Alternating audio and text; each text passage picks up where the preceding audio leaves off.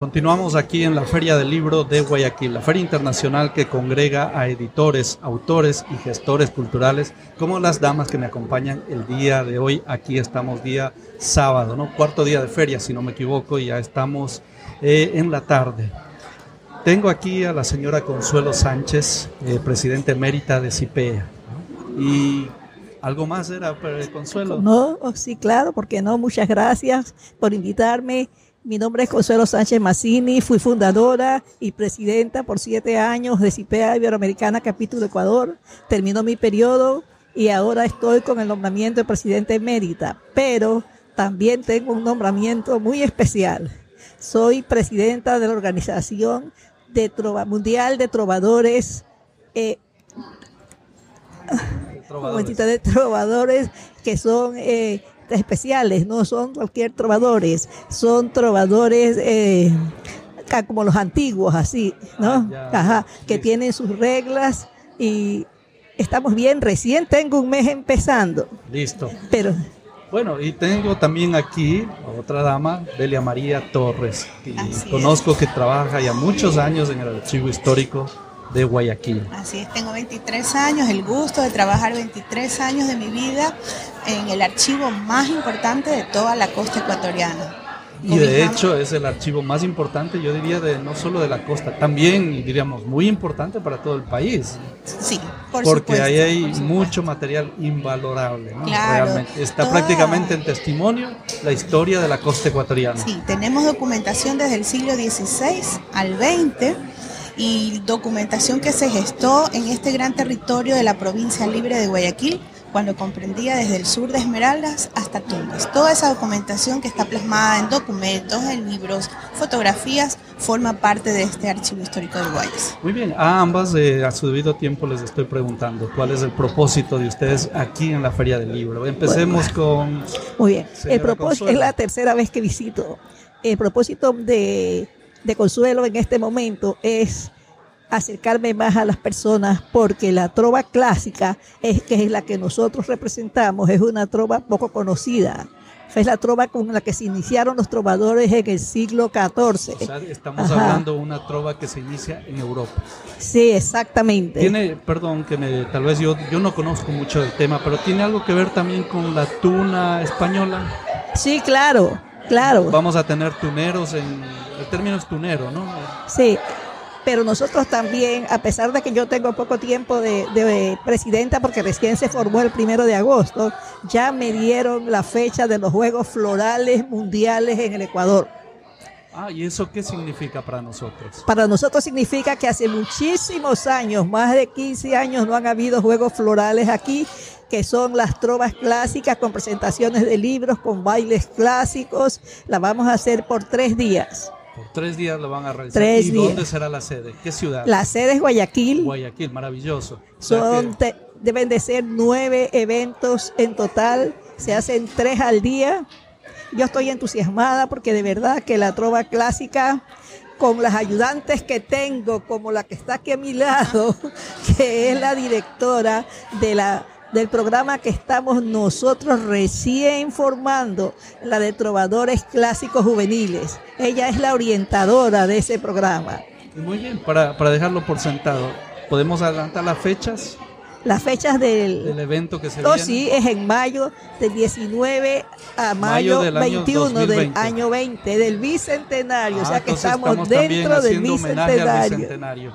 Fantástico, en mayo. ¿Y definido en mayo algún día? Mayo 19 al 21. Es un calendario que tiene la, organización. Ahí le dieron a Ecuador esa fecha. ¿Y ya tienen la sede? ¿Va a ser en un sitio específico? No, en un sitio específico o en algún lugar. O va a estar... No, yo he hecho dos congresos internacionales cuando fui presidente de CIPEA y usé todos los lugares culturales de la ciudad. Ah, maravilloso. Entonces eh, va a estar cerca de todos los ciudadanos de Guayaquil. Sí, exactamente. Muy bien. Delia María, ¿y el archivo histórico qué nos trae acá a la feria? ¿Tienen alguna producción en particular de este año, algún libro editado o, o algún programa especial? Bueno, nuestra presencia aquí en la feria es retomar la presencia de archivo histórico, que desde hace 12 años no la tenía en las ferias del libro porque queremos demostrar que es un archivo vivo, que tiene documentación importante y que todos estos fondos son los que permiten que los historiadores, los investigadores sigan hurgando en nuestra historia y que podamos esclarecer capítulos que no entendemos aún. Y al mismo tiempo difundir los preparativos que estamos haciendo para el Bicentenario. ¿no? Me refiero específicamente al Congreso Internacional de Historia, 200 años de libertad, que como Archivo Histórico del Guayas estamos organizando con el aval de la Academia Nacional de Historia para el próximo año, del 21 al 25 de septiembre. 21 al 25 de septiembre del 2020. 2020. ¿Y ya saben dónde va a realizarse, a desarrollarse? El Congreso se realizará precisamente aquí en el Centro de Convenciones. Es un Congreso internacional pero aunque fuera de historia va a ser un congreso holístico, porque vamos a abrir las ah, puertas a las artes. vamos a tener exposiciones escultóricas, pictóricas, ah, concursos, concursos como por ejemplo de cortometrajes, ¿no? Desfiles de modas, pero de qué es lo que ha ocurrido en los 200 años, qué nos ha pasado en la medicina, qué nos ha ocurrido en la literatura. Es decir, todos los campos van a ser abordados desde la historia. O sea que tenemos un año de arduo trabajo que se viene. Y ya debió haber iniciado, me imagino, porque estas cosas a veces el público piensa, ah, ya hay un evento de cultura, ya, bueno, vamos, vamos, sí, está bonito, pero eh, como dicen, el que trabaja y el que organiza, ¿no? Sabe que esto no se organiza de la noche a la mañana. Claro, ya es un evento de coordinación, sí, de mucho tiempo.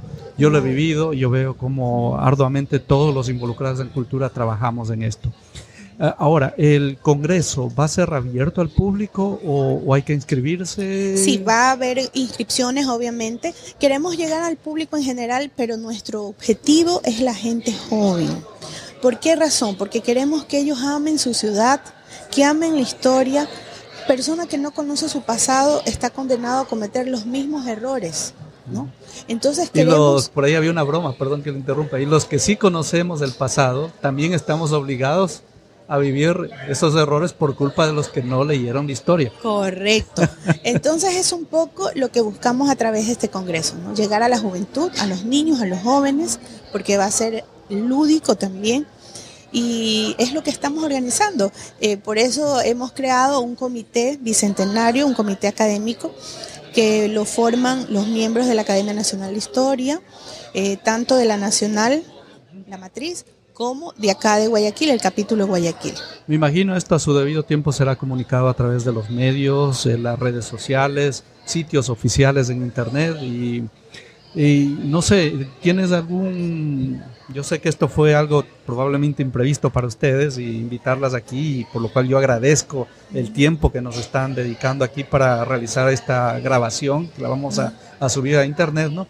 Por eso preguntaba, ¿recuerdas, sabes si ya hay alguna dirección en redes o, algún sitio específico donde podemos ya encontrar alguna información previa a este evento? Bueno, nosotros estamos en la etapa de planeación de la actividad.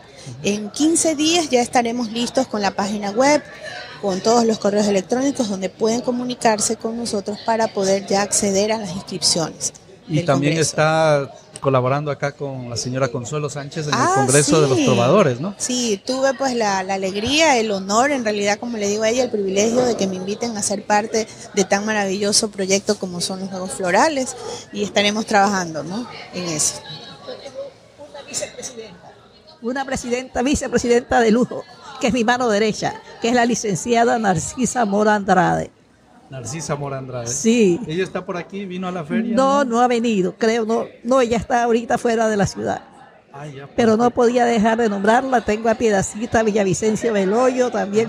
Tengo un, grupo de lujo cinco. Cinco, cinco, que vamos a trabajar en diferentes direcciones. O sea que en este momento están enfocados exclusivamente en eso. ¿Y hay algo que, se viene de pronto para el mes de octubre? Eh, de en el mes de octubre no. En el mes de noviembre nosotros empezamos ya a lanzar la propaganda de los Juegos Florales con un cronograma ya edificado. Y pregunto, ¿los músicos de qué países vienen o son todos locales? Tienen que ser trovadores. Trovadores. Entonces, ¿necesariamente van a venir de Europa, será? Depende de la, de la organización, de la fundación, de los directivos, ellos son los que se encargan de todo. Ahora mi trabajo es encontrar, encontrar músicas para la música de trova. Ah, ya, uy, no sé, yo me he quedado así porque honestamente no sé qué opinar de música, es lo poco que conozco, pero me parece y que... los quiero niños, jovencitos, porque eso es lo que yo me, me he concentrado en los niños, Sí. en los niños.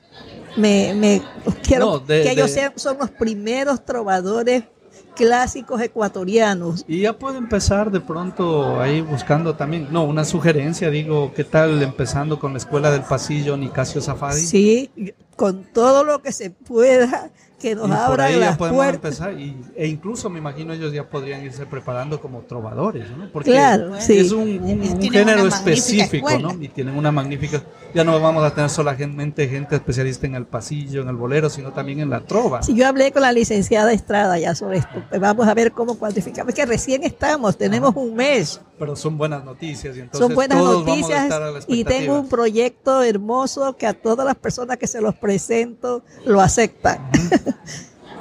Listo. Eh, Delia María, eh, ¿hay algún libro que, que esté por publicarse? ¿Alguna novedad de pronto con relación del bicentenario? o- Eh, bueno, sí, vamos a tener varias publicaciones, no solo uno, pero sí quisiera hablar de uno en particular. Muy bien, es- bienvenida. Es, el libro van a participar cada uno de los miembros del Club de Historia del Archivo Histórico del Guayas, que son personas de diferentes ramas del conocimiento. Tenemos abogados, economistas, ingenieros comerciales, diseñadores gráficos, que su pasión es la historia. Entonces con ellos estamos revisando desde hace más de un año todas las actas del Cabildo Colonial. Y cada uno ha escogido una línea para poder escribir su artículo. Ajá, Exacto, pero fundamentado. Serían, perdón, serían lo- la, la transcripción de las actas, pero comentada. Correcto. ¿eh? Eso es con el interesante. comentario. Eso es trabajar desde la archivística, desde fuentes primarias, que es lo que queremos, ¿no? Para descubrir cosas que no conocemos. Y ese es el- será el libro, pues, para nosotros como archivo histórico que nos va a representar. Luego, pues, cada uno va a tener su propia producción. Eh, tenemos dentro del taller de historia que se realiza con los niños, hay uno de ellos que ya va a presentar también su primer libro. Es un niño que tiene 10 años. Y bueno, y así vamos trabajando. Como que nos estamos quedando cortos nosotros ya 10 años y ya están publicando. Sí, sí, sí. Y ahora para la feria, pues como archivo hemos querido traer para el público libros, publicaciones que hemos tenido anteriormente del, del año anterior. Por ejemplo, un libro de Juan Bautista Aguirre, de Alex Lima. ¿Y También- cuál es, eh, recuerda el nombre del título de Juan Bautista Aguirre? Porque, digo, pregunto, para mí una curiosidad personal, porque acceder o conseguir un libro de, del padre Aguirre, ¿no? como le decimos aquí en Guayaquil, no es cosa fácil. Así es. O una edición reciente, ¿no? Exacto. Bueno, una de las cosas que yo comento a las personas que nos visitan en el stand, que después de Gonzalo Saldumbide, que es quien escribe sobre Sí. Juan Bautista Aguirre, Lo tenemos- rescata y lo pone en, en- en valor, digamos. sí. Correcto, él lo pone en valor. Tenemos ahora un contemporáneo, que es Alex Lima. Él es el autor de este libro, que fue publicado en el Archivo Histórico del Guayas, y lo hemos traído al público, lo estamos obsequiando a todos aquellos que se acerquen a nuestro stand, van a tener la oportunidad de acercarte a esta obra, que es muy completa con relación al trabajo de Juan Bautista Aguirre. Ah, ya, desde entonces eh, le voy a pedir que por favor me guarde uno. Sí, también tenemos el libro de Mariela García, es un libro de arqueología que nos habla sobre eh, la Venus de Valdivia. Es su especialidad. Es su especialidad. Y ella no le gusta que le llaman la Venus de Valdivia, tengo entendido que mejor que no escuche. Pero es un trabajo de ella arduo que es a partir de su tesis como magíster. Sí. Y Yo digo esto porque una vez conversando y yo decía la Venus de Valdivia, ella me retó, ¿no? Dice, las figurinas de La Valdivia. figurina. Me lo dijo a mí, por eso yo, Sí. a mí no se me olvidó. Sí. Eso digo, no es un comentario así nomás que me gané un jalón de orejas. yo. Ah, ve. Bueno, entonces tenemos el libro de ella que eh, sí está a la venta y luego el resto de los libros como archivo histórico, todos serán un obsequio para aquellas personas que se acerquen, particularmente maestros, estudiantes, que vemos el interés por la historia de su ciudad, entonces van a tener el libro como recuerdo. Sí, y en esto me quedaría decir que por favor vengan, ya me imagino estarán escuchando esto hoy día domingo, que es el último día de la feria, y tengo entendido la feria es domingo, ¿saben ustedes a qué horas cierra?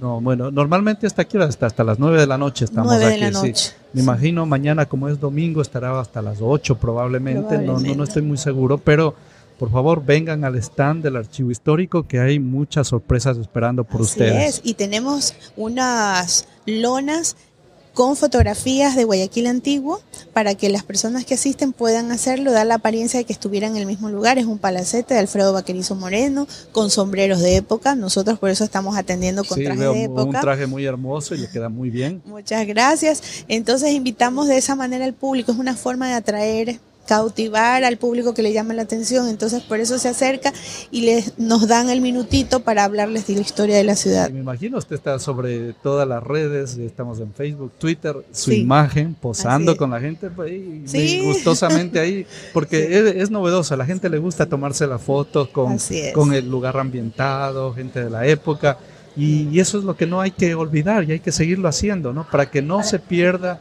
esa memoria, ¿no? Hay que mantener esa memoria. Yo agradezco a Delia María Torres por haber asistido aquí. Y señora Consuelo, unas últimas palabras con usted para concluir ya con este conversatorio, o pequeña conversación, digamos. Yo, míreme, lo invito, lo invito a que usted sea el próximo trovador clásico de Guayaquil. Ay, pero yo no soy ni músico. No, no, no tiene que ser músico, sí, usted tiene mucha inspiración. Lo conozco y lo admiro desde hace mucho tiempo. Gracias, Así muy que- amable. Lo invito a que conozca las reglas de la trova para tenerlo como un trovador especial, clásico en el Ecuador. Ahí estaremos. Gustosamente acepto su invitación. Hablaremos más adelante. Usted ya sabe dónde me encuentra, Museo Municipal de Guayaquil.